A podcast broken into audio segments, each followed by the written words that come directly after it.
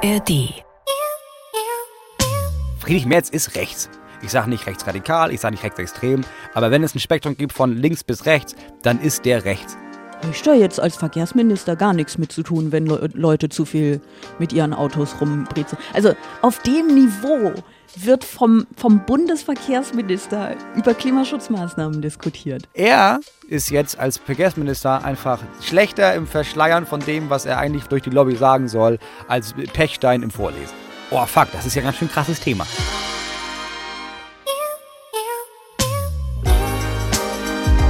Extra 3. Bosettis Woche.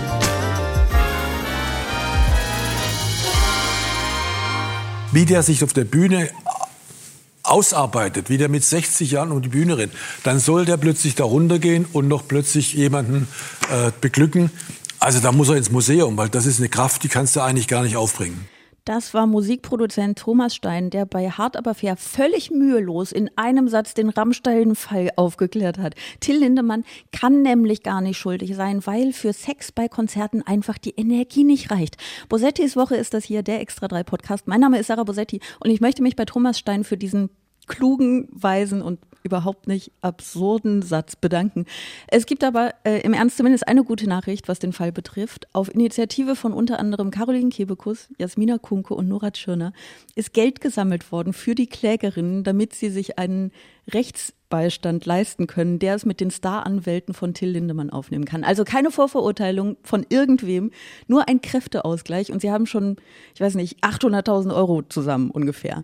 Das ist äh, auch ungefähr die Summe, die ich bezahlt habe um äh, meinen heutigen Gast in diesem Podcast zu bekommen. Ihr äh, kennt ihn aus seinem eigenen Podcast Talk ohne Gast, ihr kennt ihn aus dem Fernsehen und ihr kennt ihn aus seinen Bühnenprogrammen, die, das habe ich extra nochmal recherchiert, so lebensbejahende Titel tragen wie Kein scheiß Regenbogen, Hurra, lustig, ich weiß das doch auch nicht, am Ende ist eh egal, Kollaps oder unangenehm. Moritz Neumeier ist heute da. Hi.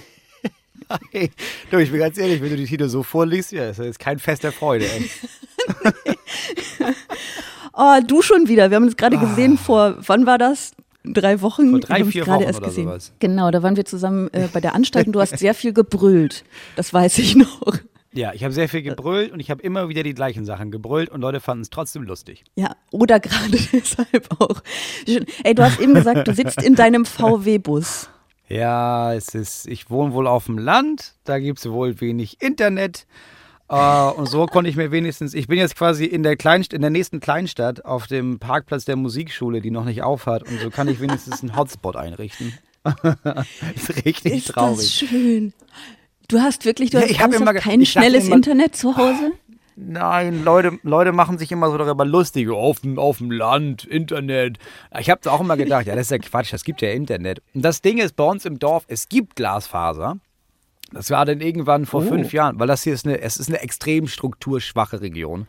Also so richtig strukturschwach. Und da hat man irgendwann gedacht, naja, vielleicht wenn wir Internet den Leuten geben, dann kommen die vielleicht hierher. Also sind wir hierher gezogen und vor fünf Jahren äh, hieß es, okay, alle Häuser in Stück für Stück kriegen umsonst Glasfaser. Es sei denn, die Leute sind dagegen. Und die ältere Dame, sehr viel ältere Dame, die das Haus besaß, bevor wir es- das gekauft hatten, meinte, nee, das ist Quatsch, ich brauche das nicht, ich will das nicht, das ist Oh Spionage. nein. und deswegen haben wir keinerlei Internetanschluss.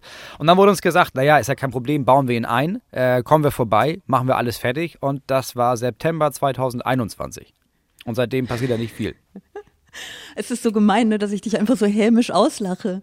Ich weiß auch gar nicht warum. Vielleicht, weil einfach, äh, wir nehmen es ja immer vormittags auf, weil einfach es Vormittag noch ist. Aber ich finde es leider auch ein bisschen lustig. Aber es ist auch traurig. Du Ja, bist ist ähm, aufs Dorf absurd, gezogen, weil es da schnelles Internet geben sollte, was an sich schon ein bisschen lustig ist, weil es ja viele Orte gibt, an die man ziehen könnte, um schnelles Internet zu. Und jetzt sitzen in deinem VW-Bus äh, vor der geschlossenen Musikschule. Das ist ein bisschen Ja. merkwürdig, weil es jeden, klar, es ist vormittags, ne? Die ganzen RentnerInnen und die ganzen Leute mit Hunden gehen hier andauernd vorbei, weil auf der anderen Seite ist ein Fluss und alle finden das richtig bizarr, dass ich hier drin sitze. Aber niemand hinterfragt das auch so richtig. Ja, vielleicht klopft ja zwischendurch mal jemand. Oder die Musikschule öffnet und ähm, wir, wir haben ein bisschen Hintergrundmusik. Das fände ich ja ganz schön. Ja.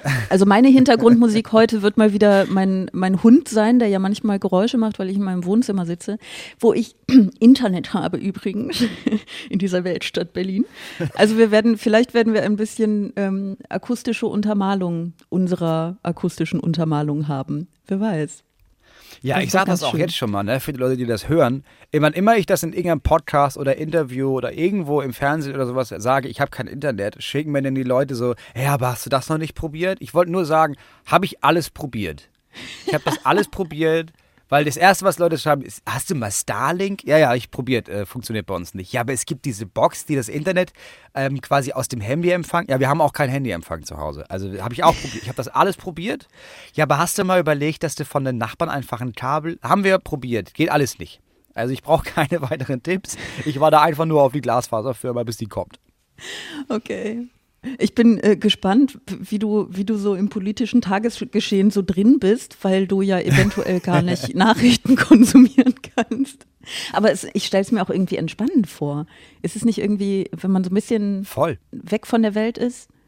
Also tatsächlich, also ich habe irgendwann tatsächlich aufgehört, so Nachrichten zu lesen, aus anderen Gründen, nicht weil ich kein Internet hatte. Aber jetzt gibt es tatsächlich Tage, an denen du abends merkst, ja, okay, also wir haben dann zwar so eine Box und manchmal kommt da so ein halbes Megabyte an pro Sekunde und dann kann man was gucken, aber es gibt auch Abende, da einfach nee, da kann man einfach nichts gucken, fertig. Und dann, ja, das ist am Anfang richtig nervig und irgendwann ist es richtig entschleunigend, wenn man merkt, naja, dann, okay, das ist, also alles online ist vom Tisch. Boah, ja, dann kaufen wir, zum Glück habe ich ein Buch gekauft, ey. Also das, das ist schon ganz geil zwischendurch. Und ab und zu nervt es. Zum Arbeiten denn? ist einfach die Hölle. Ja, das ist wie so ein ganz kleines Internet quasi, das du mitnehmen kannst in deiner Tasche. Auch offline. Oh, es klingt eigentlich, es klingt ein bisschen wie ein Smartphone, ehrlich gesagt, aber vermutlich meinst du das nicht. Naja, ich meine, wir werden sehen, wir werden sehen. Ähm, ich kann dir ja mal einen Satz vorspielen und wir werden sehen, ob du ihn schon gehört hast. Sätze für die Ewigkeit. In Shell-Studien über die Zukunftswünsche unserer Kinder stehen gute Freunde und Familie ganz weit oben. Gerade wegen aller Gerade wegen aller Probleme um sie herum, die Kinder hierzulande wollen nicht nur einen guten Job, eine heile Familie, eine, eine traditionelle Familie, sie wollen Mama und Papa. Und hattest du diesen Satz schon gehört? Oh nein, ich habe ihn nicht gehört, aber ich, ich kann mir vorstellen, worauf es hinausläuft. Das war Claudia Pechstein. Oh nein, ja, ich wusste, dass sie das ist. Oh nein, oh ja. nein. Also diese ganze Sache also, ist einfach nur furchtbar. Ja, ich weiß. Ich habe es nicht also gehört, ich habe halt nur die Artikel darüber gelesen, ne? Ja, das also ist, glaube ich, ganz ich, mir gut. war nicht klar, wie schlecht sie auch noch redet. Also das ist so die Sache, das finde ich ja fast das einzig Gute an dieser Rede, die sie gehalten hat. Ne? Also kurz zur Einordnung, Claudia Pechstein, Eisschnellläuferin, wahnsinnig erfolgreich und äh, auch Polizeihauptmeisterin ähm, bei der Bundespolizei, die hat bei einem CDU-Konvent eine Rede gehalten, wo, aus der wir gerade einen wunderschönen Ausschnitt gehört haben. Und sie hat gedacht, es wäre doch eine total tolle Idee, wenn ich bei meiner. CDU-Rede meine Polizeiuniform tragen würde. Ähm, war das eine gute Idee, ja oder nein? Also, ja, also kommt das an, von wo man das ausguckt, ne? aber an sich war das eine brillante Idee. Also es, war eine, es war eine geniale Idee. Aus Sicht der CDU, aus Sicht von Merz und aus Sicht von diesen konservativen Leuten. Aus Sicht von, also klar, jetzt also um das ganz, um das, um das ganz, also um das einmal zusammenzufassen ist, sie ist da hingegangen ähm, hat diese Uniform angezogen, hat von Werten und Tradition gesprochen, hat weirde Sachen gesagt über, naja, wir müssen mehr Leute abschieben, alte Frauen fühlen sich in der S-Bahn, fühlen sich da auch nicht mehr sicher wegen all der Blicke von denen. Naja, wir wissen ja, wer die sind. In den, in den ähm, öffentlichen Und hatte dabei eine Polizeiuniform an. Und hatte dann eine Polizeiuniform an. Und dann gibt es natürlich eine Kritik danach, gab es dann von äh, der Polizeigewerkschaft, die gesagt hat, naja, wenn sie diese Uniform anhat, dann könnte man jetzt davon ausgehen oder man könnte ja glauben, dass die jetzt quasi nicht ihre Meinung sagt, sondern dass sie die Meinung der Polizei repräsentiert. Und natürlich passiert das. Und wenn das die Absicht war dahinter, ja, dann ist das ein genialer Move von den Leuten gewesen. Mhm. Ja, das stimmt. Also aus Sicht, ich meine, es ist ja auch nicht so, als hätte Friedrich Merz einen Hehl daraus gemacht. Er hat es ja sogar, ähm, er hat die Rede an sich lustigerweise, aber er meinte vielleicht den gesamten Prozess ja als brillant bezeichnet. Ja, Ähm, brillant. Ich, ich, also brillant finde ich auf vielen Ebenen lustig, weil ähm, die Rede, selbst wenn man ihr inhaltlich zustimmen würde, selbst wenn man sagen würde, hey, Gewaltenteilung ist ja jetzt auch nicht so wichtig, zieh doch mal deine Polizeiuniform an, wenn du bei und bei der und für die CDU sprichst.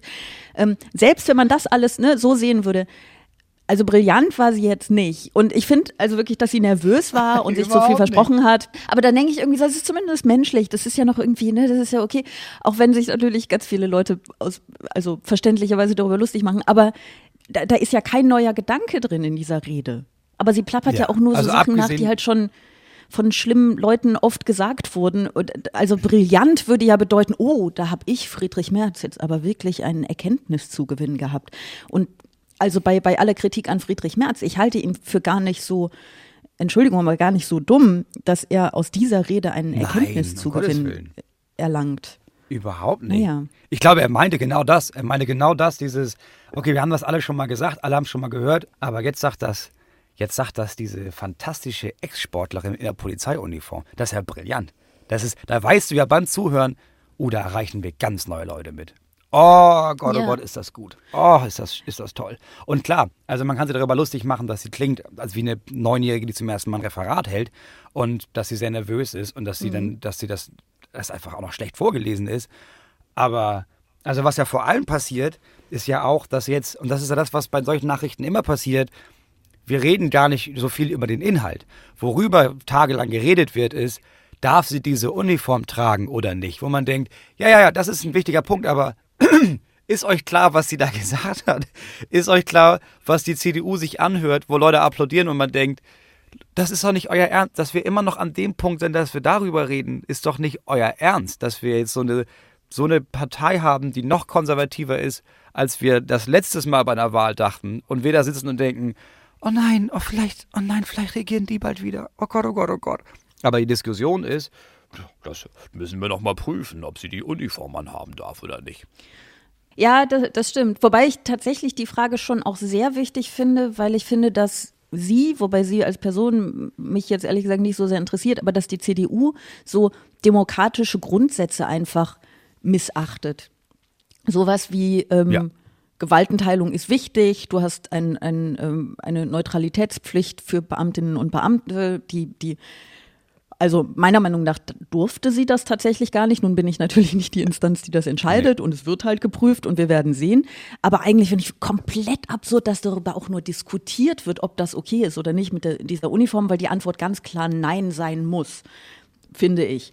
Ähm, aber du hast natürlich recht, der Inhalt ist, ist dramatisch und ich finde auch nicht, dass man dann noch sagen kann, dass das irgendwie konservative Positionen wären. Also wenn es jetzt um die angebliche traditionelle Familie geht, ähm, dann kann man sagen, okay, Ja. das, ist eine, das ist eine konservative Position. Übrigens auch komplett faktenunbasiert. Ne? Also das, was sie sagt, Kinder wollen Mama und Papa, das ist tatsächlich, es gibt Studien und es ist Fertig.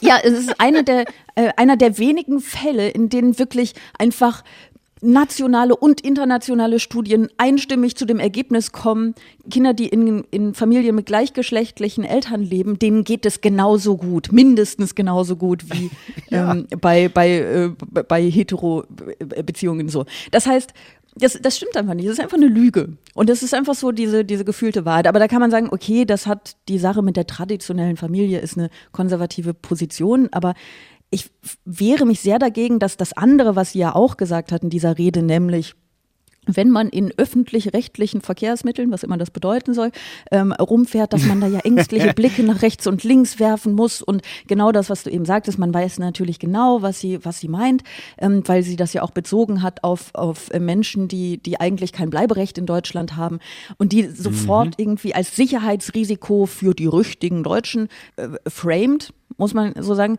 Das ist ja also ich wehre mich Ja. dagegen, dass das eine konservative Position ist. Das ist keine konservative Position, das ist Ausländerfeindlichkeit. Das ist eine rechte Position. Genau, aber genau das ist das, was, was ja passiert. Also ich glaube, dass diese Linie zwischen, das ist eine rechte Meinung und das ist was Konservatives, dass das ich glaube nicht, dass dann, dass dann wirklich ein Unterschied besteht. Also sobald du das ansprichst, gibt es da auf jeden Fall einen Unterschied, weil nein, Nazis gibt es nicht mehr seit 1945. Die, und das, das sind ja auch, die sehen ja so und so, das ist ja, das, das, wir sind einfach nur sehr konservativ. Ich hatte nie das Gefühl, dass es da wirklich einen Unterschied gibt und dass es da eine ganz klare Trennung gibt zwischen wir grenzen uns ab als konservative Menschen gegen rechtes Gedankengut. Das gab es nicht in der CDU unter Merkel in bestimmten Flügeln und das gibt es jetzt definitiv auch nicht unter Merz. Und ich glaube, dass dieser Flügel, der das nicht macht und der das auch bewusst nicht macht, ähm, dass der durch Merz und durch all diese Leute einfach immer stärker wird. Ja, ich habe auch das Gefühl, ähm, dass die Position, also dass die Partei möglicherweise jetzt von einem Vertreter dieses Flügels ähm, geleitet wird. Also ich will wirklich nicht so tun, als sei die ja. äh, CDU gestern äh, ganz toll gewesen und heute ganz schlimm, aber ich finde, dass sich da dass sich da unter Merz was abzeichnet. Aber was ist denn, was ist denn Merz Taktik? Was möchte er denn? Was will er erreichen damit? Ich glaube, Merz weiß, dass es einen ganz großen Teil der CDU-Stammwählerschaft gibt, die die CDU einfach wählt. Das sind Leute, also wenn ich, ich wohne auf dem Dorf und die, natürlich auf dem Dorf und auf jedem Dorf, auf dem ich jemals gewohnt habe, gibt es eine große Basis für die CDU. Da geht es auch nicht um Position, da geht es auch nicht um, ja, aber das finde ich gut und das macht die SPD schlecht, sondern das ist klar, wir wählen die CDU, weil die CDU steht für, das ist die einzige christliche Partei in Deutschland, das, ist, die, sind, die sind für Landwirtschaft, die sind für, äh, für, für Deutschland, aber auf eine gute Art und Weise. Und das ist so abgespeichert. Meine Eltern haben CDU gewählt, ich wähle CDU. Und die wird er nicht verlieren. Das ist völlig egal, was er sagt. Und dann, glaube ich, besteht die Taktik darin zu sagen, naja, ähm, wenn so viele Menschen die AfD wählen, ja, vielleicht können wir da noch ein paar dazu holen. Ähm, vielleicht gibt es ein paar, die mit der AfD sympathisieren, aber wissen, okay, die AfD kann ja nicht, also kann ja nicht wählen. Das sind ja, die sind ja wirklich richtig doll rechts. Aber jetzt hat der Merz gesagt, dass der auch was gegen Ausländer tut. Ja, dann kann man die CDU auch vielleicht auch nochmal wählen. Also ich glaube, er weiß einfach, es gibt einen ganz großen prozentualen Ansatz von Menschen, die wählen so oder so die CDU. Die kannst du auch nicht vergraulen. Und jetzt geht es darum, wo kann ich noch Menschen dazu holen? Ja, aber diese Taktik funktioniert ja nicht. Also er ist ja nicht der Erste, der, der, der das äh, versucht, die AfD zu imitieren, um Stimmen vom rechten Rand abzugreifen, wenn wir ihm das jetzt mal unterstellen wollen, aber ich würde mich da sehr anschließen. Ähm, und das ist ja durchaus schon versucht worden und das funktioniert nicht. Die Leute wählen dann doch das Original, nämlich die AfD. Insofern ähm, könnte er ja durchaus lernen aus dem, was vor ihm schon versucht wurde, oder? Er könnte ja mal so was Verrücktes versuchen, wie so GrünenwählerInnen abzugreifen. Das fände ich sehr lustig. Hat nicht Markus Söder mal irgendwann einen Baum umarmt? Sowas, weißt du? Ja, aber ich glaube, das ist, ich, also ich, ich würde jetzt, und das ist meine ganz persönliche Meinung, ich repräsentiere nicht die Meinung des NDR oder des öffentlich-rechtlichen Rundfunks. Friedrich Merz ist rechts. Also Friedrich Merz hat auch nie groß versteckt, äh, versteckt dass er rechts ist. Ich sage nicht rechtsradikal, ich sage nicht rechtsextrem, aber wenn es ein Spektrum gibt von links bis rechts, dann ist der rechts. Und ich glaube, das geht nicht nur darum zu sagen, ähm, ich versuche hier an die Macht zu kommen und irgendwelche Stimmen zu holen, sondern ich glaube, das ist seine feste Überzeugung. Die CDU sollte eine Partei sein, die genau diese Sachen sagt. Menschen sollen heterosexuell sein. Wir können das per, alles andere per Gesetz nicht verbieten, aber das ist falsch. Ähm, Deutschland ist für Deutsche da und wer Deutsch ist, entscheiden immer noch wir. Und das soll, das, so, so ist das und so sollten wir das auch sagen. Und ich glaube, ich glaube nicht, dass der besonders lernfähig ist. Also ich glaube, vielleicht gibt es diesen Effekt von, naja, es hat bei dem nicht funktioniert. Und dann kommt gleich der, der, der, der Effekt von, naja, aber die waren auch nicht Friedrich Merz. Die sind ja nicht so gut, wie ich bin. Ich kann das, weil ich der absolute Shit bin. Keiner, keiner hätte gedacht, ich komme zurück und jetzt bin ich hier der Chef. Guck mich an, wie geil ich bin und jetzt hole ich mir die anderen Leute auch noch. Ich glaube, da ist ein extrem mhm. großes, übersteigertes Selbstbewusstsein und Ego. Was meinst du etwa, dass das nicht angebracht ist bei ihm? Ich bin empört. Weißt du, wahrscheinlich. Ich persönlich wahrscheinlich, bin ganz großer Friedrich Merz-Fan. Also ich persönlich, ich, auch, ich, ich finde, das ist ja. ein Heilsbringer für unser Land. Ähm, und ich habe von Anfang an gesagt, wenn es einen König von Deutschland geben muss, dann Friedrich.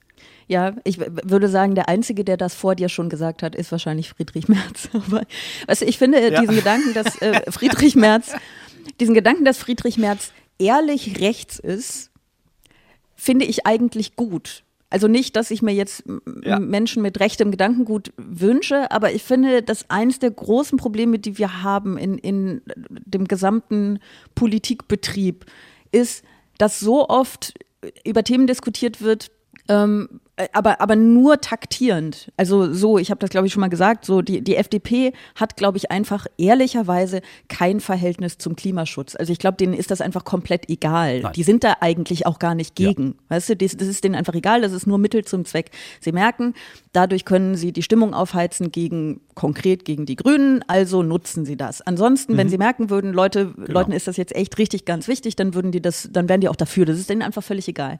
Und das finde ich so destruktiv, weil weil denen geht es gar nicht um die Sache, denen geht es nur um Macht.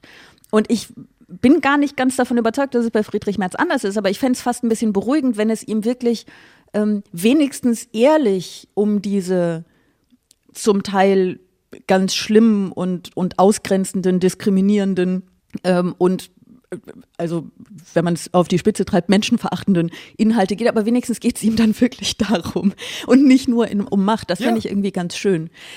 Also du meinst, das ist so, ja? Hm.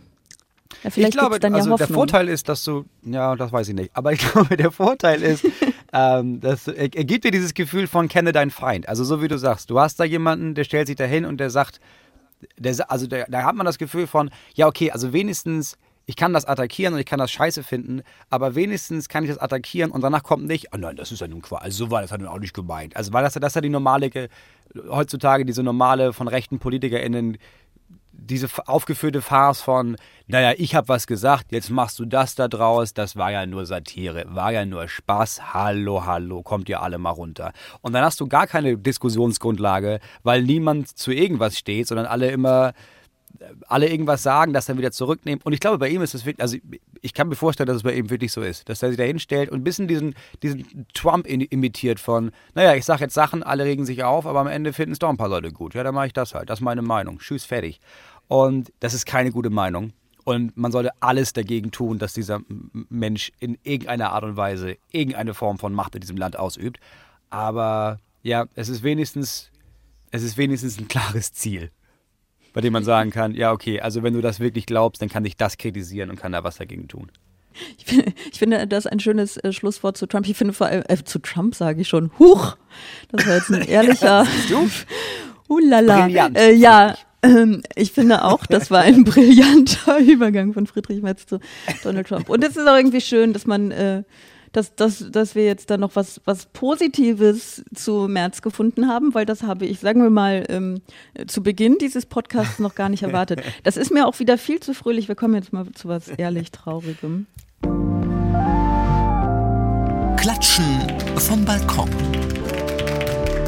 Dieser Applaus, der ähm, aktuellen Woche gilt äh, uns den Medien einerseits, und ich möchte mich da durchaus selbst mit einschließen, und uns, die wir Medien konsumieren, da möchte ich mich selbst auch mit einschließen, und die wir ja offensichtlich sehr gut darin sind, Anteil zu nehmen am Schicksal von Menschen, die irgendwo im Meer ertrinken. es ist ähm, schön, dass du lachst. Es ist nämlich tatsächlich, es ist eine traurige Geschichte.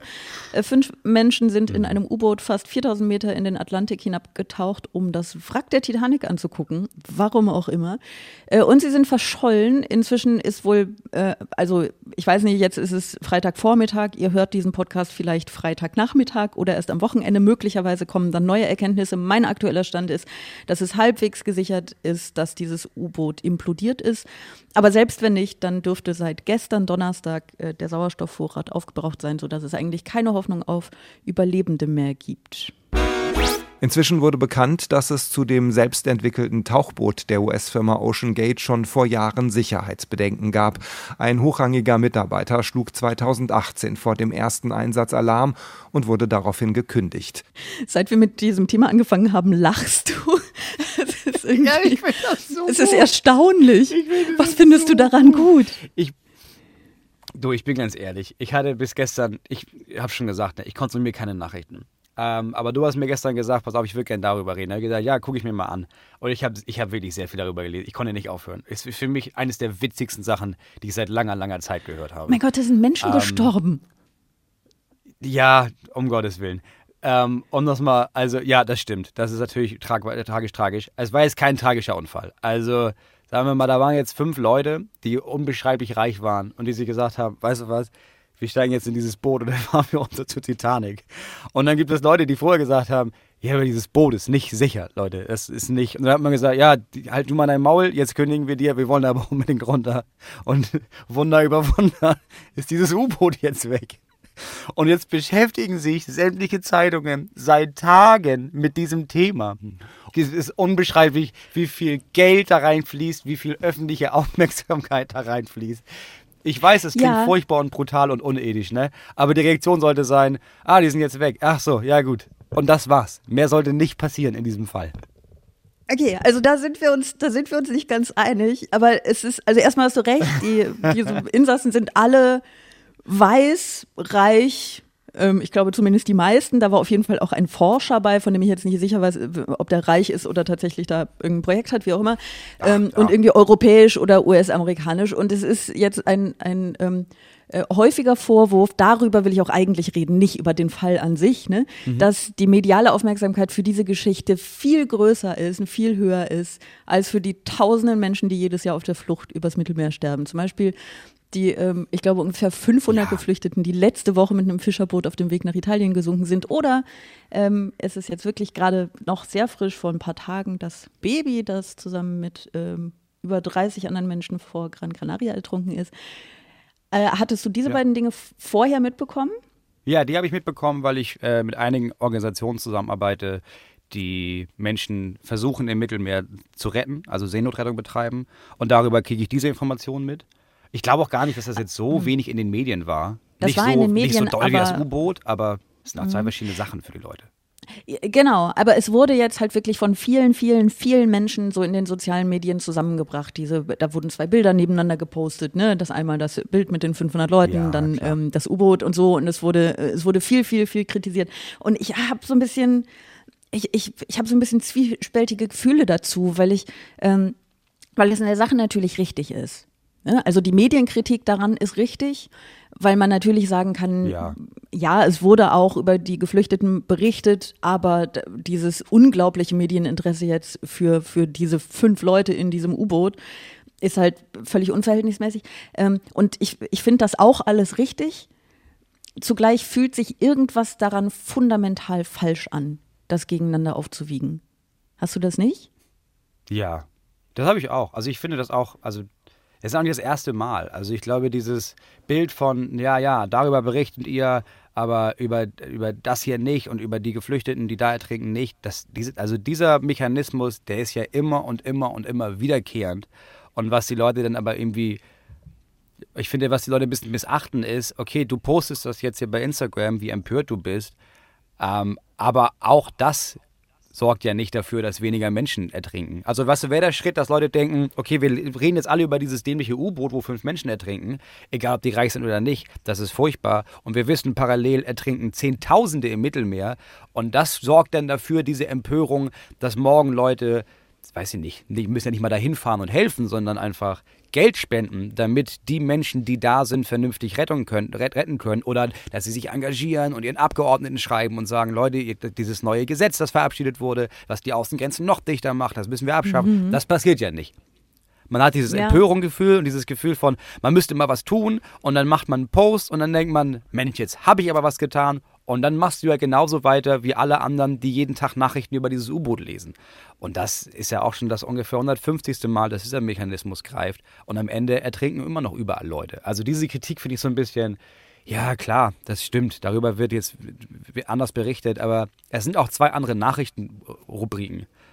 Also Das ich finde, die finde ich, eine Rubrik mit im Mittelmeer ist, guck mal, wir, wir kriegen das anscheinend nicht hin. Wir denken alle, wir sind richtig gut, aber da ertrinken Menschen und wir lassen das alles geschehen und machen jeden Tag weiter. Und die andere Rubrik ist, guck mal, hier ist ein Abenteuer passiert und das ist Sensationsgeilheit. Das sind jetzt diese Abenteuer, äh, das ist diese, diese Abenteuer mit der Titanic. Früher war das Billy the Kid. Oder man hat sich eine Freakshow angeguckt mit einem Schwein mit acht Beinen. Das gab es überall. Oder einem Huhn, das ohne Kopf Es gab Schweine mit acht Beinen. Das sind zwei verschiedene. Boah, es gab, es gab so geile Tiere in so Zirkussen. Ich bin da ein bisschen doll drin im Moment. aber es gab gerade in den Vereinigten Staaten gab es so Wanderzirkusse. Gab es auch mit Menschen, aber es gab auch richtig viele Wanderzirkusse mit so, mit so merkwürdigen Tieren. Mit so einer Kuh mit drei Köpfen und alle haben sich das angeguckt. Und heute lesen wir halt über diese Menschen, die da jetzt die Titanic angucken wollten und dann ist das schiefgegangen. Ich finde, man kann das nicht Ja. gegeneinander aufwiegen, weil die Nachricht eine komplett andere ist. Das äh, stimmt. Also ich finde auch die einzige Gemeinsamkeit ist das Ertrinken, ähm, was jetzt das Gleichsetzen noch nicht so richtig rechtfertigt. Ähm, und das ist, äh, das habe ich eben auch gedacht, und das ist, glaube ich, das, worauf ähm, dein, dein Hinweis mit andere Nachricht auch letztlich zielt. Es ist eine bessere Geschichte. Also ist eine griffigere Geschichte. Fünf Leute in einem U-Boot. Jeder Mensch kann, stellt sich das dann vor, stellt sich vor, wie beengend das ist. Das sind fünf Leute, zu denen man Gesichter hat, ähm, Namen hat, ähm, die Geschichten, die Lebensgeschichten sozusagen für Menschen aus Europa oder den, und den USA oder so greifbar sind, äh, Leute, mit denen sie sich dann eher in, identifizieren, weil die weiß und reich sind, was weiß ich. Ähm, und es sind fünf Leute und man stellt sich vor, man ist da eingesperrt und man erstickt. Das ist einfach eine griffigere, zugänglichere Geschichte als irgendwelche 500, also allein die, die Zahl, die es ja eigentlich viel schlimmer macht, die hohe Zahl, die macht es auch weniger Ja. greifbar. Also und, und dann auch auf einem, auf einem Schiff, das sinkt, ich weiß auch nicht. Äh, Das kann man sich, glaube ich, da kann man sich gar nicht so reindenken, wie es ist, auf einem Schiff zu sein, das sinkt und dann ist man im Wasser und, und schwimmt und dann schwimmt man irgendwann nicht mehr. Keine Ahnung. Es ist irgendwie, das, ich glaube, dass das nicht so eine, so solche Urängste triggert, wie ähm, eingesperrt zu sein, äh, vier Kilometer unter Wasser. So, das ist irgendwie.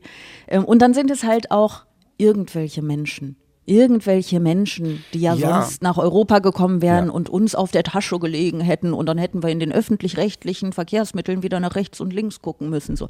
Also da, da funktioniert, Oh da greift die. Empathie einfach weniger. Ja, und es geht auch, glaube ich, um Abstumpfung. Also selbst wenn man Mitleid, also ich glaube, die meisten Menschen, die das lesen, da trinken 500 Leute, haben schon, das Grundgefühl ist nicht, gut, dass die weg sind, sonst hätten die unsere Sozialabgaben geklaut, sondern es ist eher auch schon dieses Mitleid, aber es geht auch um Abstumpfung. Also wir haben jetzt, man liest das andauernd, was daran liegt, dass andauernd Menschen im Mittelmeer ertrinken.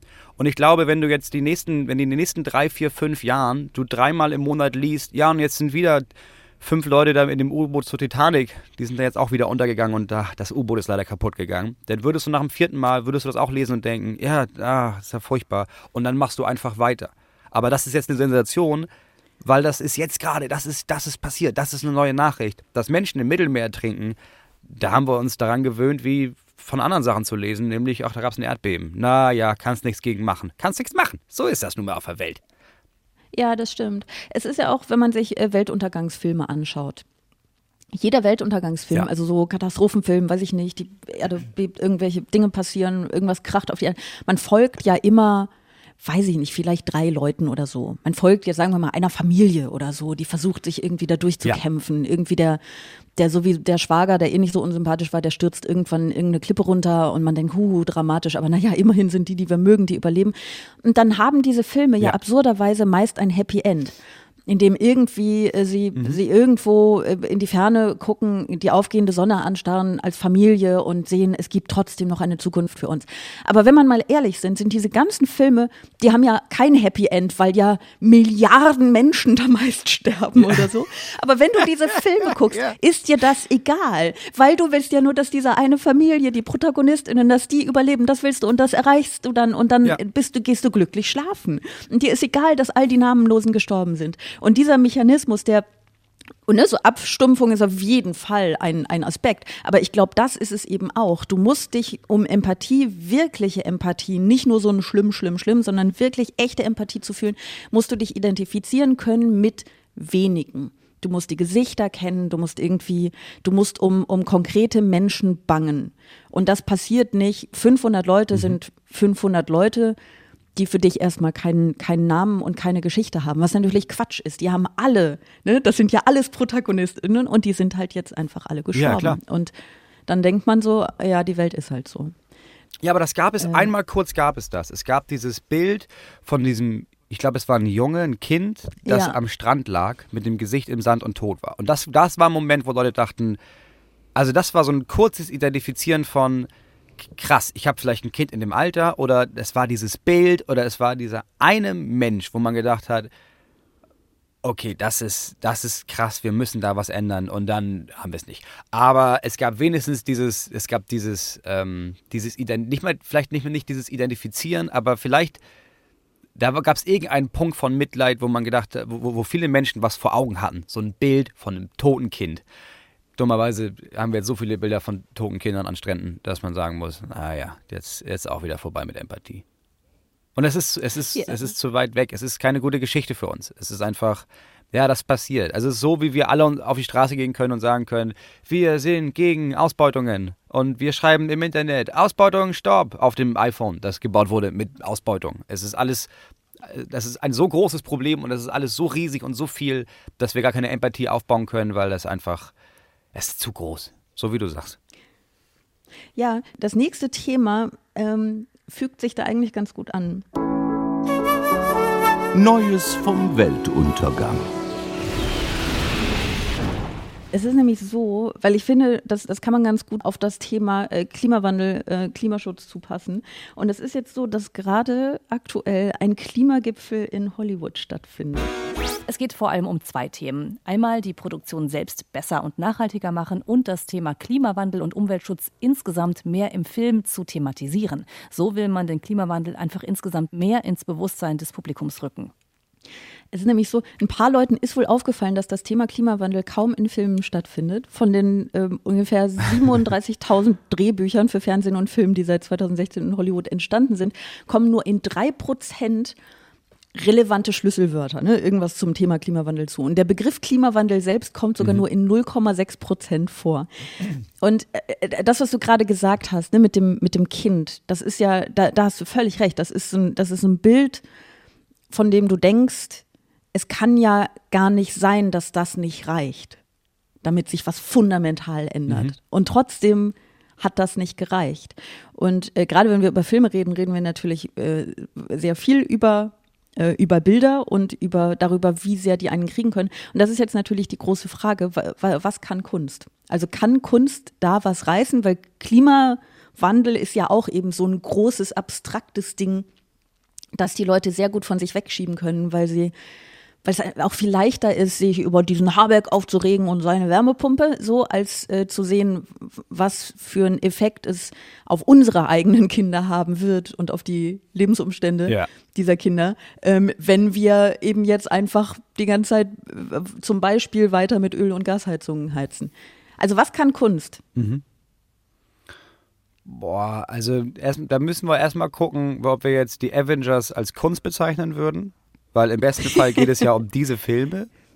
Weil, also wenn du jetzt irgendwie sagst, naja, es gibt ja die Filme, die es gibt, wo Klimawandel vorkommt, das sind jetzt nicht die Blockbuster wahrscheinlich, sondern das sind dann so Filme über, boah, über so ein philippinisches Ehepaar, das das Land verlassen musste, weil Überschwemmung. Diese Filme gibt es wahrscheinlich auch, aber es, also in, in, im besten Fall geht es jetzt ja darum zu sagen, naja, in diesen ganzen Filmen, die alle gucken, können wir da dieses Thema irgendwie unterbringen. Und ich glaube, was es ich glaube, was es schon kann, ist, also ich habe gar nicht den Anspruch zu haben, oh, wir müssen aufklären über den Klimawandel, weil die aller, allermeisten Menschen wissen Bescheid über den Klimawandel, wissen, dass es den gibt, wissen, dass es, also du brauchst den Leuten nicht sagen, übrigens, der Meeresspiegel steigt. Die wissen das. Aber ich glaube, du kannst den Leuten immer und immer wieder damit auf den Sack gehen dass es das gibt, bis die Menschen das nicht mehr ignorieren können. Weil das ist ja der normale Mechanismus. Du liest das, du denkst, oh Gott, oh Gott, das ist ja furchtbar, und dann verdrängst du das wieder. Und dieser Verdrängungsmechanismus ist enorm stark bei uns allen. Rein psychologisch gesehen ist das einer der besten Mechanismen, die es gibt.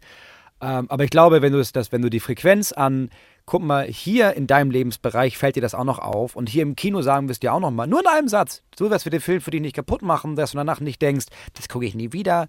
Aber ganz unterschwellig sagen wir dir, dass das übrigens ein wichtiges Thema ist. Dann könnte das schon dazu führen, dass es noch, äh, dass, dass der Verdrängungsmechanismus ein Stück weiter abgebaut wird und die Menschen oder wenigstens ein paar Menschen über diese Dringlichkeit mehr sich äh, mehr im Bewusstsein sind. So.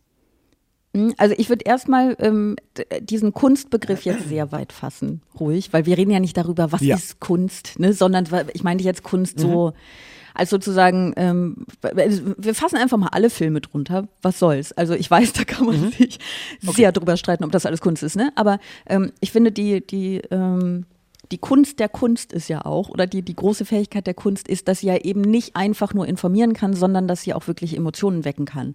Ähm, und die Frage ist, ob du, mhm. wenn du es jetzt nicht nur erwähnst, sondern wenn du wirklich Geschichten erzählst, in denen ähm, die Auswirkungen des Klimawandels eine Rolle spielen ähm, und sich die Leute dann eben auch ne, mit den ProtagonistInnen mhm. identifizieren, wollen, dass sie überleben und so weiter. Ist, ist Kunst oder äh, Kunstrezeption, ist das immer einfach nur Realitätsflucht? Oder kann es wirklich was bewirken? Also gucken die Leute das und denken, oh, wie schrecklich, na immerhin, die Familie hat überlebt ähm, und gehen dann raus und sind zufrieden und ähm, schreiben auf ihrem iPhone Leuten, hey, war ein cooler Film, guckt euch den auch an. Oder kann es was verändern im Handeln der Menschen? Also ich glaube nicht in dem Handeln der Menschen, aber ich glaube bei einigen Menschen schon, ja. Also wenn man sich jetzt, ich weiß nicht, wenn du dich jetzt zurückerinnerst, wann, wann war dir dieses Thema, also wir alle wissen seit Ewigkeiten gibt Klimawandel, dies, das, haben wir in der Schule schon gelernt, aber es gab ja irgendwann einen Punkt, wo du auch gemerkt hast, oh fuck, das ist ja ganz, das ist ein ganz schön krasses Thema. Also das ist ein ganz schön, das ist ein ganz schön krasses Ding. Und dann, wenn du, ich glaube, wenn du einmal diesen Gedanken hast, dass er dich nicht wieder loslässt und dass du dich zum ersten Mal fragst, naja gut, aber wie, also was glaube ich denn, was passiert? Was glaube ich denn vielleicht, was mit meinen Kindern passiert? Was glaube ich denn, wie die Zukunft aussieht? Dann habe ich die Erfahrung gemacht, wenn das einmal wirklich durchdringt, dann kannst du auch nicht einfach wieder aufhören, darüber nachzudenken. Und es ist egal, zu welchem Schluss du kommst, ob du nun glaubst, du musst was tun oder ob du denkst, fuck it, kann ich nichts machen, die Welt geht den Bach runter. Zumindest wirst du irgendwann gezwungen, zu einer Entscheidung mit dem Thema umzugehen. Und ich glaube, das kann Kunst schon. Ich glaube, das kann dir schon dieses Thema oder einige Menschen, die auf diese Art und Weise erreicht werden, dazu bringen, sich zu diesem Thema zu positionieren. Und das ist ja der erste Schritt, dass sich möglichst viele Menschen dazu positionieren und dann möglichst viele Menschen sich so positionieren, dass sie sagen, okay, das geht nicht. Ich kann jetzt nicht dabei zugucken, wie die Erde den Bach runtergeht. Ich muss in irgendeiner Art und Weise aktiv werden. Das kann Kunst, glaube ich, schaffen. Ja, ähm, da geht es ja jetzt um, um Hollywood und um Filme und so, aber hast du das Gefühl, jetzt so hier bei uns in Deutschland, dass das Thema medial, und ich meine nicht nur Filme, und, ne, sondern ich meine auch wirklich, ich meine auch Berichterstattung, dass das Thema medial nicht präsent genug ist? Nee, ich glaube medial, also in den Nachrichten, also jetzt in den Zeitungen oder auch im, im ich glaube, für, für, also für uns, wir sind alte Leute, ne? Für uns ist Zeitung noch so ein Medium. äh, für viele, glaube ich, ist, ist, ist Instagram und TikTok und YouTube sind Medien. Und da weiß ich nicht, wie sehr das präsent ist. Ich weiß, dass als ich da noch bei diesen Medien war, da war das sehr präsent, aber das war halt auch, das wurde mir angezeigt. Ich weiß nicht, wie das jetzt anderen Leuten angezeigt wird. Aber wenn du jetzt, wenn du jetzt Podcasts hörst, also gefühlt kommen alle zwei Wochen neuer Podcast zur Klimakrise raus alle Menschen reden über immer noch über die letzte Generation, was gut ist. Aber ich, also ich glaube nicht, dass das unterrepräsentiert ist in dem Segment News und äh, Aufklärung und was auch immer. Aber ich glaube, es ist schon unterrepräsentiert in Unterhaltung. Weil Unterhaltung ist eigentlich das von, mhm. naja, ich schalte hier mal ab, ich konsumiere das, um nicht darüber nachzudenken. Und das wurde bisher in Ruhe gelassen. Aber ich glaube, wenn man anfängt, dieses Segment damit zu bespielen, kann das nochmal einen anderen Effekt haben. Ja, das stimmt. Weil dann kommst du dem äh, Thema ja gar nicht mehr. Ja. Eine, eine der Initiatorinnen dieses Klimagipfels in Hollywood, die hat auch gesagt, dass ähm, Menschen im Durchschnitt mehr Zeit mit Fernseh- und Filmfiguren verbringen als mit ihren eigenen Familien. Und dass sie es deswegen so wichtig findet, ja. dass das auch in der Unterhaltung ankommt. Und ich finde das aber so einen wahnsinnig traurigen Satz, weil ich wusste das nicht, dass Leute wirklich mehr Zeit mit Film- und äh, Serienfiguren. Aber egal. Ähm, ich, ich finde das äh, in der hiesigen Medienlandschaft auch überhaupt gar nicht unterrepräsentiert. Ich finde eigentlich nur, dass, dass es halt, also wir müssen, glaube ich, weniger daran arbeiten, dass die Debatte größer wird, also mehr, mehr, mehr, mehr, äh, sondern dass sie besser wird. Also man, es ist ja auch immer die mhm. Frage, was darunter fällt, weil streng genommen ist jede Diskussion über dieses Gebäudeenergiegesetz eine Debatte über Klimaschutz. Aber das ist ja im Bewusstsein der Leute nicht ja. so. Also ich habe das Gefühl, dass viel zu sehr dieses ganze Thema Klimaschutz halt in politischen Machtkämpfen zerrieben wird. So. Oder ähm, es werden so, ich habe noch einen ganz schönen Satz von Volker Wissing dabei. Moment, der geht folgendermaßen. Im Mobilitäts- und Verkehrssektor waren die Bürgerinnen und Bürger nicht in der Lage, ähm, so wenig zu emittieren, wie vorgeschrieben ist. Wenn man das ja, die verrechnet, Politik kann man nicht ganz rausnehmen. Ne? Die macht ja Vorgaben. Ja, aber es ist ja nicht die Politik, die mit vielen Autos durch die Gegend fährt, sondern es sind die Bürgerinnen und Bürger, Vorgaben. die mobil sein Gut, müssen. Also das hat er wirklich gesagt. Volker Wissing, der Verkehrsminister. als BürgerInnen. Ja, ja. Genau. Schade, wir also die. Bürgerinnen und Bürger haben es nicht geschafft. Das sagt er wirklich, das bringt er wirklich, obwohl es ja ganz offensichtlich, also es ist ja so ein bisschen so ein, so ein altes Mittel der, der Fossillobby auch, ne? immer die, ähm, die Verantwortung auf Ja, die klar. Einzelpersonen abzuwälzen, sondern ja, ihr müsst euch mehr anstrengen, nämlich Daher genau um politische Maßnahmen zu, ja, äh, zu, zu verhindern. Aber dass er das jetzt 2023 sich noch traut, dieses, dieses, dieses Mittel wieder rauszuholen und zu sagen, ja, die sind ja, habe ich da jetzt als Verkehrsminister gar nichts mit zu tun, wenn Le Leute zu viel mit ihren Autos rumbrezeln. Also das muss man sich auch wirklich erstmal trauen. Ich finde das so krass. Als hätte nicht irgendwie, als hätten politische Maßnahmen oder fehlende politische Maßnahmen keinen Einfluss, als würden die Leute nicht gerade die, ne, wo wir über auf dem Land leben reden, als würde es nichts ändern, wenn es eine, eine vernünftige Infrastruktur mit, mit öffentlichen Verkehrsmitteln auf dem Land gäbe. Als könnten dann Leute nicht viel eher aufs, aufs Auto verzichten, als würde das nichts ausmachen, als würde ein Tempolimit nichts ausmachen im CO2-Ausstoß, als, als wäre das alles nicht so. Am Ende sagt er ja, warum fahren denn die Leute nicht einfach alle höchstens 120? Also das hat er nicht gesagt, das unterstelle ich ihm jetzt, ne? Aber und das traut Ja, ja, er sich klar. halt wirklich noch. Auf, der, auf dem Niveau wird vom, vom Bundesverkehrsminister über Klimaschutzmaßnahmen diskutiert. Das ist doch, ich finde es empörend. Ja, wenn man es bei ihm hört, ist es das einfach, das ist einfach dreist und frech.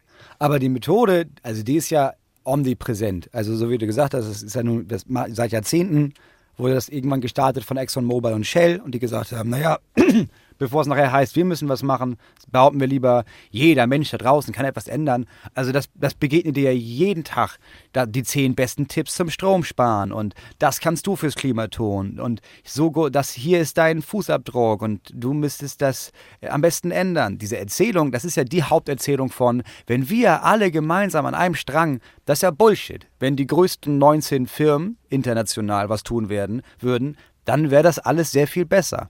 Aber alles ist dafür gestrickt, dass sie das nicht machen müssen.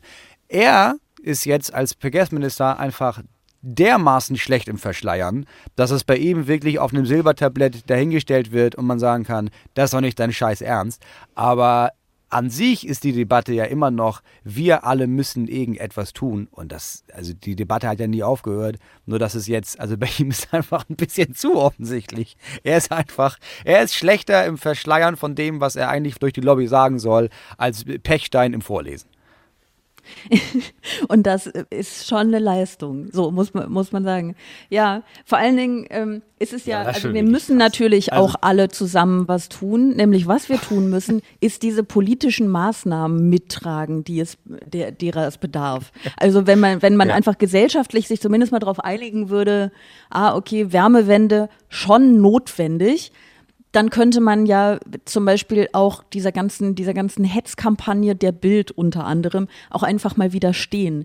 Was aber jetzt tatsächlich passiert ist, es gab ja irgendwie so eine Umfrage, das war ähm, das Politbarometer beim ZDF, äh, und da hat ein Viertel der Leute gesagt, dass zu viel für den Klimaschutz getan wird. Also ein Viertel sagte auch genau richtig und ge- knapp die Hälfte sagte, es ist nicht genug, aber ein Viertel der Leute sagt, es wird zu viel für den Klim- Klimaschutz getan. Was faktisch falsch ist. Also es wird ja einfach, wenn uns irgendwas dran liegt, dass auch die folgenden Generationen noch überleben können, dann wird halt nicht genug getan. Und ähm, ein, ein Viertel der Leute sagt zu viel. Und ich, das ist jetzt eine Vermutung, ne? aber ich glaube, sie meinen vielleicht gar nicht, dass zu viel getan wird, sondern sie meinen vielleicht auch, dass sie einfach des Themas müde sind. Sie haben halt keinen Bock mehr darauf. Und das kann ich nachvollziehen, weil so viel, so destruktiv und so gehässig und so politisch taktierend über dieses Thema geredet wird, dass man irgendwann denkt, boah, nee, Klimaschutz, lass mich, lass mich in Ruhe mit dem Scheiß. Und das ist halt super gefährlich. Ja, das, das, das kann ich mir auch vorstellen. Also das gilt ja selbst mir, selbst ich, der der Meinung bin, es, geht, es, es wird alles viel zu wenig getan und man müsste noch viel viel mehr machen. Selbst ich habe das zwischendurch, dass ich äh, anfange, äh, irgendwas zu lesen und merke, nee, nee, komm, warum soll ich mir das auch noch durchlesen? Also ich kann, ich kann dieses Thema auch zwischendurch schon nicht mehr hören. Und dann ist es schon fast meinungsunabhängig, dass ich denke, bitte, kannst du mich einfach mal einmal kurz in Ruhe lassen? Ich weiß, das geht ja alles den Bach runter, aber können wir jetzt, kannst du mich einmal kurz mit dem Klima jetzt in Ruhe lassen? Und ich finde ehrlich gesagt, ein Viertel ist erstaunlich wenig. Also ein Viertel, dass ein Viertel sagt, das ist zu viel und dafür aber die Hälfte beziehungsweise drei Viertel sagen, das ist richtig oder zu wenig, das ist ja schon erstaunlich dafür, wie omnipräsent dieses Thema ist und wie omnipräsent auch die Gegenseite ist. Also, wenn das nur ein Viertel der Leute ist, die immer noch sagen, nee, was heißt der Klimawandel? Das gibt ja so Wärmeperioden, wenn man sich das anguckt. In den, ich habe da letztens mal so ein Bild gesehen und das ist ganz normal, das ist die Sonne. Dann finde ich 25 Prozent, ja, das ist schon, schon erstaunlich wenig.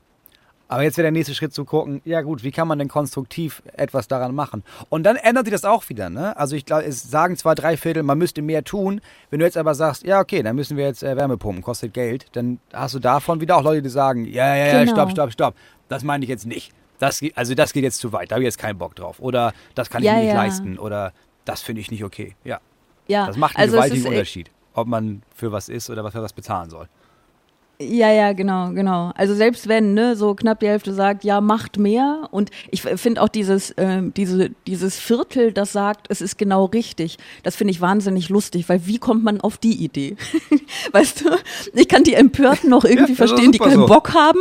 Und ich kann die Vernünftigen, die, die das durchschaut haben und, gesehen, und sehen, ja, okay, wir müssen leider mehr machen, so, dass das, äh, die kann ich auch verstehen. Aber die, die sagen, nee, so ist richtig, die, die verstehe ich eigentlich noch am wenigsten.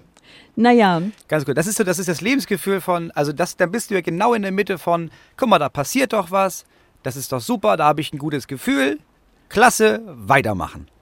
Das ist eigentlich das Gefährlichste. ja, es ist auch das, also wirklich einfach das, was ich am wenigsten verstehe. Naja, wir sind durch für heute. Nein, wir sind noch nicht ganz durch, denn es gibt natürlich wie immer das hier. Eine letzte Frage. Die Idee ist, dass du mir eine letzte Frage stellst und ich dir eine letzte Frage stelle. Mhm. Ich kann jetzt schon sagen, ähm, weil ich rufe immer am Ende jeder Folge dazu auf, ähm, für den nächsten Gast oder die nächste Gästin letzte Fragen einzusenden. Und wir haben für dich sehr viele bekommen. Wir mhm. können da eigentlich eine eigene Folge draus machen. Vielleicht machen wir das irgendwann mal. Deswegen würde ich sagen, du fängst an. ähm, ich habe mir überlegt, es ist eine gemeine Frage, also die Frage ist nicht gemein, sondern oh es ist eine Ja- und Nein-Frage. Das, was PolitikerInnen nicht können.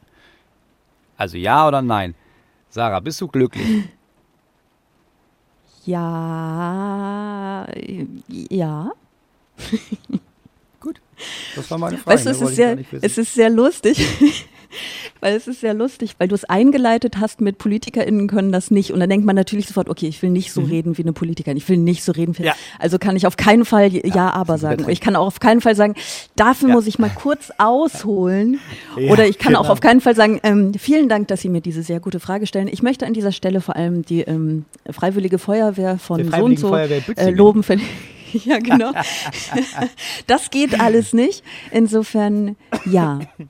Nicht Gut. immer und nicht überall, aber über vieles. Ja, ja jetzt siehst du, jetzt machst du es kaputt. Ja, Na, ich mach das ja. Diese Frage macht nein. vor allem bei dir was in deinem Kopf. ja, ah, alle Fragen machen alles. Es machen ständig machen alle Dinge Dinge ja. in meinem Kopf. Ich weiß nicht, warum das so ist. Doch, ich bin glücklich. Yay, hu, hurra. Ähm, ich habe Fragen an dich. Ja. Jörg, hat geschrieben, meine letzte und sogar erste Frage an Moritz Neumeier wäre, wie er sich als ausgesprochener Nachrichten- und Social-Media-Verweigerer auf diesen Podcast mit tagesaktuellen Themen vorbereitet hat, in Klammern, und welche Rolle ein gewisser Till Schneiders dabei spielte. Also, wenn er meint, ist, äh, um das einmal zu sagen, Till Reiners. Ich nenne ihn aber seit jeher Till Schneiders. Ich gebe auch seinen Namen gerne als Till Schneiders äh, bei Hotelbuchungen an. Einfach nur, um ihn zu ärgern, ärgern weil er wird so berühmt gerade. Irgendjemand muss ihn auf dem Teppich halten. Also, Till Schneiders, Till Reiners, hatte mit, äh, hatte mit der Recherche hierfür eigentlich gar nichts zu tun. Du hast mir die Themen gestern gegeben und da habe ich angefangen, da zu recherchieren. Also, ist, für mich ist das auch nicht Nachrichten lesen, sondern ich habe Recherche betrieben. Okay. Das ist ja Arbeit ähm. hier bin ja nicht zu vergnügen. ich habe keinen Spaß. ähm, komm, ich stelle dir die anderen jetzt einfach noch. Wir gucken mal. Wir gucken mal, was passiert. Mhm. Lukas schreibt, ich würde gerne von Moritz Neumeier wissen, wie weit die Freundschaft zu Till Reiners geht. Wie weit die Freundschaft geht? Auf jeden Fall, es ist, glaube ich, wie weit die geht. Ist, Till, Till Reiners ist mein bester Freund. Ich glaube, ich bin nicht, Ja, ich bin nicht sein bester Freund, aber er ist mein bester Freund. Ich glaube, so kann man das sagen. Ah, das ist ein sehr schöner, sehr trauriger, vermutlich sehr ehrlicher Satz. Ähm, Kerstin schreibt, im Podcast 1 plus 1 mit Ina Müller hat Moritz erwähnt, dass er einen Freund, oh, das ist äh, eher ernstes Thema, äh, kurze Triggerwarnung, sexualisierte Gewalt, bitte jetzt weghören, wenn ihr es nicht hören wollt, dass er einem Freund, der eine Vergewaltigung begangen hat, dies auch so mitgeteilt hat. Mich würde tatsächlich interessieren, ob danach Reue, Einsicht, Aufarbeitung passiert ist. Das ist eine Psychologin, die Ähm, das das fragt. weiß ich nicht. Boah, das, ich müsste das groß erklären, aber nur für Sie als Antwort. Ähm, ich habe gesagt, wenn, wenn er das nicht, also wenn er das anfängt aufzuarbeiten, bin ich gerne da, um ihn dabei zu unterstützen. Und er hat sich nie wieder bei mir gemeldet. Deswegen weiß ich das nicht, ob da Aufarbeitung stattgefunden hat oder nicht. Ich lasse es, es ist ein wahnsinnig schweres, krasses Thema. Ne? Es ist, ähm, ich lasse es jetzt aber einfach Ja, so stehen, weil wir können das jetzt natürlich doch- einmal durch. Ja, da müsste man jetzt sehr viel zu äh, sagen sonst, ja. Ja, genau. Deswegen äh, lassen wir das jetzt, weil sonst äh, ist es ist, glaube ich, jetzt doof. Ähm, wir haben noch zwei. Margret fragt, äh, hallo Moritz, bist du ein geduldiger Mensch? Wenn nein, wie kommst du damit klar oder was tust du dagegen? Margret, ich bin kein besonders geduldiger Mensch. Ja, doch, bei den Kindern bin ich geduldiger, weil ich das gezielt übe, geduldiger zu sein. Und sonst, ah, doch, ich übe das schon. Das ist ein bisschen wie aushalten. Also zu merken, ich will irgendwas machen, ich will das jetzt und dann auszuhalten, das nicht jetzt zu machen, nicht jetzt zu thematisieren, nicht jetzt zu klären, sondern möglichst viel Zeit verstreifen zu lassen, bis man das macht, was man eigentlich schon die ganze Zeit machen wollte. Ähm, aber wenn ich merke, es wäre jetzt schlauer, geduldiger zu sein, dann übe ich das direkt. Aber Wie schön. Ich habe auch, ähm, ich, ich kann das nachfühlen. Ich, ich brauche eigentlich auch meine Geduld im Grunde für mein Kind auf und finde, andere Leute müssen die, da dürfen die jetzt nicht auch noch erwarten. Ich bin Nee, viel genau. besser darin geworden, ähm, mich aber auch, ich finde immer die Frage, ob sie berechtigt ist, also dass sie sozusagen eingefordert wird oder nicht. Also ich würde mich jetzt niemals über, ich weiß nicht jetzt ein Klischee, aber eine, eine alte Dame am, an der Kasse aufregen, die sehr lange braucht, um ihr Kleingeld zu finden, zum Beispiel. Weil die findet Ach das ja. halt nicht Das schneller und es ist nicht deren Aufgabe. Ja, aber das ist ja so eine Situation, in der Leute dann, es gibt ja auch Menschen, die sagen, alte Leute sollen Ja. bitte nicht einkaufen, wenn junge Leute einkaufen, weil die stehen uns dann die ganze Zeit im Weg und die können doch immer ein. Solche Menschen gibt es ja. Und das finde ich total Quatsch, weil Ja, diese, diese Frau hat Quatsch. ihre Daseinsberechtigung und dass sie halt dieses Geld sucht, ist nicht, weil sie irgendwie wem anders irgendwie Zeit wegnehmen will. Aber es gibt ja so Menschen, die quasi deine Zeit und Energie dir so aussaugen, weil sie selbst gerade irgendwie dein Ego an dir reiben wollen oder irgendwie sowas. Und da war ich früher immer noch Ja. so viel mehr, dass ich mich davon hab gefangen nehmen lassen. Und jetzt bin ich viel mehr so, dass ich dann einfach weggehe. Ich gehe dann einfach weg. Ja, Ich weiß auch nicht. Und, äh, Das ist gut. Ja. So, wir, noch eine Frage an dich von Alexander. Er, er stellt so eine schöne ähm, äh, Prämisse in den Raum, von der ich nicht weiß, ob sie stimmt. Er sagt, Mhm. du wirkst wie ein Misanthrop. Wenn du einer bist, warum setzt du dich so sehr für Gleichberechtigung und Rechte aller Menschen ein? Schließt sich das so aus? Also, ja, ja, also ich bin sehr zynisch und ich glaube, dass alles den Bach runtergeht. Und ich habe keinerlei Hoffnung, dass es nicht den Bach runtergeht. Aber sich für Menschen einzusetzen, gibt mir ein positives Gefühl. Das ist ein Ego also ist, meistens ist so eine Hilfe ja auch was Egoistisches. Ich gebe jemandem, der wohnungslos ist, 50 Euro, weil es ist total gut für den, aber es macht vor allem mir ein gutes Gefühl, dass ich denke, Moritz, so 50 Euro, ja super geil bist du als Typ. Ähm, das heißt, es schließt sich nicht aus. Ich kann davon ausgehen, dass meine Kinder keine 40 Jahre alt werden, weil das Klima uns dahin rafft. Aber bis dahin kann ich trotzdem denken, naja, ich fühle mich besser, wenn ich bis dahin anderen Menschen helfe. Also ich glaube, man kann beides sein. Okay. Ich finde, das ist ein, nee, es ist kein schönes Abschlusswort, das, das äh, stimmt einfach Nee, nicht. ist Es kein ein- schönes Schlusswort. Es ist echt kein Aber es schönes war ein Wort zum Abschlusswort. Es war, nee, es ist ein gutes. Es ist ja, es muss ja nicht immer alles schön sein. Auch Worte müssen nicht immer schön sein, auch Sätze Ja. nicht. Aber es, es hat was. Ich finde, so, so können wir den heutigen Podcast auf jeden Fall beschließen. Ähm, das war nämlich Bosettis Woche für heute. Wenn ihr diese Folge gut fandet oder schön, eins von beidem, dann dürft ihr euer Lob wie immer schreiben an bosettiswoche.ndr.de, wenn ihr ähm, die Folge nicht gut fandet, dann dürft ihr wie immer kein Lob schreiben an bosettiswoche.ndr.de. Wenn euch eine letzte ein Frage einfällt für nächste Woche, dann dürft ihr die auch gerne an diese E-Mail-Adresse schreiben und ihr dürft diesen Podcast abonnieren und ihr dürft noch mehr. Ihr dürft nämlich natürlich auch andere Podcasts hier in der ARD Audiothek hören, zum Beispiel Moritz Neumeyers Podcast Talk ohne Gast, den er mit seinem besten Freund Till Reiners zusammen macht. Äh, wann erscheint er immer und wie oft? Äh, freitags. Oder ich glaube von Donnerstag Jede auf Woche Freitag um Freitag. 0 Uhr. Ah, okay. ich. Das ist gut. Dann Ja, könnt ihr dann erst er den hören und dann zweimal, aber- unseren. Ja, kann man richtig, richtiges, richtiges Happening draus machen, ey. Ja, du kannst richtig gut Werbung machen. Auch irgendwann läuft es und dann. äh, Genau. Das, ähm, das ist Moritz Neumeyers Podcast. Hört den auf jeden Fall. Nächste Woche Freitag geht es weiter hier. Das ist die letzte Folge vor der Sommerpause. Und danach geht es erst, äh, ich glaube, am 8. September weiter. Und nächste Woche kommt Sandra Maischberger. Das wird auf jeden Fall spannend. Vielen Dank, dass du da warst, Moritz. Sehr gerne. Danke für die Einladung. Extra 3. Bosettis Woche.